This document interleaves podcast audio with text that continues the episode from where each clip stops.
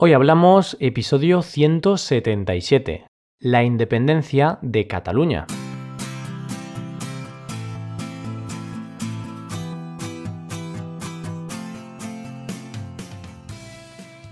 Bienvenidos a Hoy Hablamos, el podcast para aprender español cada día. Ya lo sabéis, publicamos nuestro podcast de lunes a viernes. Podéis escucharlo en iTunes, Stitcher o en nuestra página web hoyhablamos.com.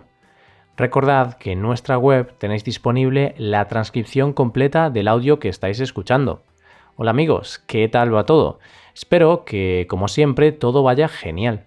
Por nuestra parte, aquí estamos un día más. Un día más en el que te queremos hablar del tema de la independencia de Cataluña. Queremos explicarte qué está pasando y cuáles son las posturas tanto de España como de Cataluña en este caso. Comencemos, pues hoy hablamos de la independencia de Cataluña.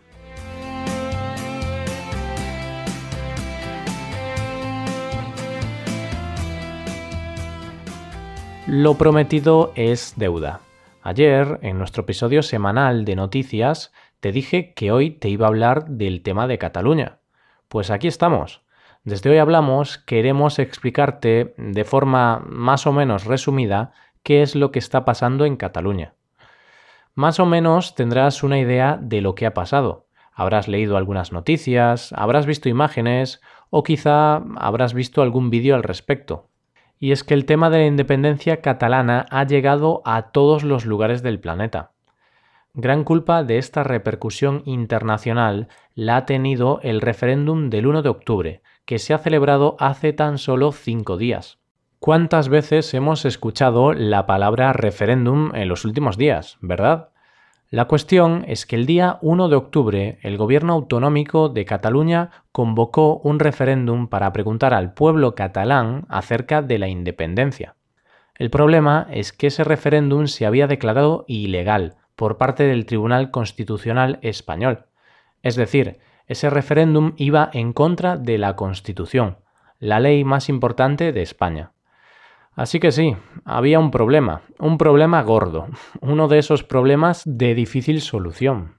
Por un lado, el gobierno autonómico de Cataluña, liderado por Carles Puigdemont, quería sí o sí que se celebrase la votación, alegando que estamos en democracia y en democracia se debe votar.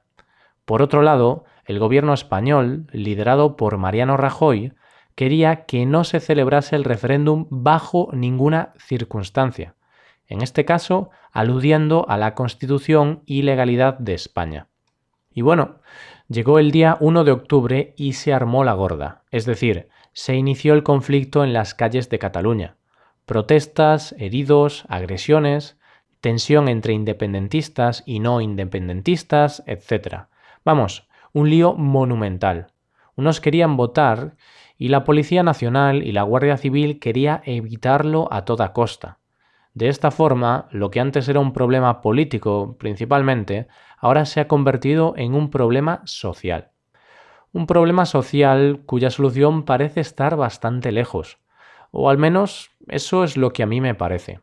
Desde el resto de España vemos este conflicto de distintas maneras. Hay gente que piensa que Cataluña es y debe seguir siendo una comunidad autónoma más de España. Por el contrario, también hay gente que está a favor de que Cataluña decida su futuro. Al fin y al cabo, España es un país democrático. Sea como sea, la verdad es que el independentismo catalán no es algo nuevo. No es algo que haya aparecido en las últimas semanas o meses. La voluntad de independencia de una parte de Cataluña viene de lejos. El nacionalismo catalán es un pensamiento político basado en la idea de que Cataluña es una nación. Los nacionalistas catalanes defienden que, por motivos históricos, cultura, lengua, instituciones y varios motivos más, Cataluña merece ser considerada como un país independiente. Eso sí, evidentemente, no todos los catalanes son nacionalistas o independentistas. Hay otra parte de catalanes que quieren seguir formando parte de España. Tanto nacionalistas como no nacionalistas tienen sus motivos para defender sus ideas.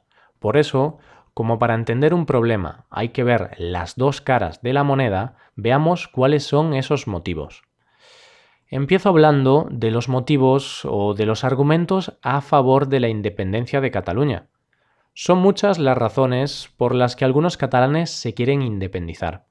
No obstante, te las voy a resumir en tres, políticas, económicas y culturales. Las razones políticas se basan principalmente en la posibilidad de tener un autogobierno, en la posibilidad de ser un país que decida su destino. Los políticos catalanes quieren decidir sus propios asuntos y responder a las necesidades del pueblo catalán. Y es que desde Cataluña no están muy de acuerdo en cómo el gobierno español gestiona el país. El tema económico también es algo a tener en cuenta. Es un motivo de peso para querer independizarse. Cataluña se queja de que da más dinero a España del que recibe. Como posiblemente sabes, Cataluña es la región de España más rica y con más industria. Y sí, aporta mucho dinero. Según ellos, más de lo que deberían. Entonces, si Cataluña fuera un país, ellos podrían gestionar sus recursos como quisieran. Y por último, el tema cultural. Y es que, como te he dicho antes, muchos catalanes no se sienten identificados con la cultura española. Tienen una lengua, unas costumbres y unas tradiciones propias que les separan del resto de España. Eso en cuanto a los motivos para el sí a la independencia. No obstante, los catalanes no nacionalistas, es decir, los catalanes que no quieren la independencia, aportan razones para que Cataluña siga siendo parte de España. En la parte política piensan que la independencia puede dividir aún más a la sociedad catalana. ¿Por qué? Pues porque no todos los catalanes están a favor de independizarse. Además, también piensan que una Cataluña independiente se aislaría demasiado de Europa y del mundo, y perdería mucho poder político. Por lo que respecta al tema económico, una Cataluña independiente podría sufrir bastante. Ningún país en Europa reconoce su derecho a independizarse, por ahora, y su economía e industria lo pasarían muy mal. Incluso es posible que tuvieran que crear una nueva moneda propia. Por último, en el tema cultural, los no independentistas defienden que Cataluña es una región más de España, y por lo tanto todos compartimos la misma cultura. Además, una gran parte de la población catalana proviene de otros lugares de España, como Andalucía o Extremadura, por lo que muchas familias se verían divididas. Como ves, tanto independentistas como no independentistas tienen sus motivos. Eso sí, si algo tengo claro es que este problema solo podrá solucionarse mediante el diálogo. Y por último, te voy a comentar un poco las últimas novedades a día 6 de octubre. El resultado del referéndum ha sido favorable a la independencia un 90% de los votantes ha dicho sí a la independencia. Eso sí, tan solo ha participado el 42% del electorado. Además, el referéndum no ha sido celebrado con las garantías democráticas necesarias y tampoco ha sido considerado legal, por lo que la mayor parte de la gente considera que este referéndum no es suficiente para declarar la independencia. No obstante, puede ser que Puigdemont el presidente del gobierno catalán intente declarar la independencia. No se sabe si va a declarar la independencia de Cataluña o no, por lo que ahora estamos en una situación de incertidumbre. Debido a que Cataluña podría declarar la independencia de forma ilegal, muchas empresas están moviendo su sede central fuera de Cataluña, ya que una declaración de independencia ilegal podría significar que Cataluña dejase de formar parte de la Unión Europea. Empresas como CaixaBank y Sabadell, dos bancos catalanes muy importantes, o Gas Natural, una de las principales compañías eléctricas de España, han cambiado su sede central, moviéndola de Cataluña a otra comunidad autónoma. Por último, el Gobierno de España está sopesando la posibilidad de poner en marcha el artículo 155 de la Constitución. Si el Gobierno central pone en marcha esta medida, significa que Cataluña perdería su autonomía y el Gobierno de Cataluña dejaría de gobernar provisionalmente. Es una medida que nunca se ha realizado en la democracia española. Aún con todo esto, es muy poco probable que Cataluña declare la independencia, porque lo estaría haciendo de forma no legal, sin seguir las leyes del país, por lo que se podría meter en problemas. Además, como he comentado anteriormente, el referéndum no ha sido transparente, no ha cumplido con las garantías democráticas que tiene que cumplir una votación en España. Y para concluir, ¿cuál es la solución a este problema? Es difícil de decir. Una de las posibles soluciones sería que el gobierno de España permitiese celebrar el referéndum de forma legal y que permitiese decidir su futuro a la población catalana.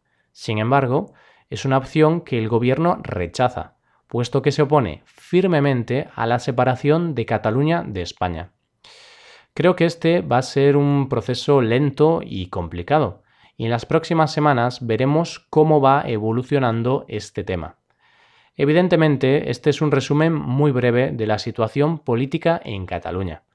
Aquí no podemos tratar el tema con mucha profundidad, pero sirve para tener una idea de qué está pasando. De esta forma llegamos a la recta final del episodio. Esperamos que este episodio os haya ayudado a entender aún más qué es lo que está pasando tanto en Cataluña como en el resto de España. Si tenéis alguna duda, alguna pregunta o queréis compartir vuestra opinión con nosotros, podéis escribirnos un comentario en nuestra página web hoyhablamos.com. Y aquí acabamos. Nos ayudaríais mucho dejando una valoración de 5 estrellas en iTunes. Y recordad que podéis consultar la transcripción completa de este podcast en nuestra página web.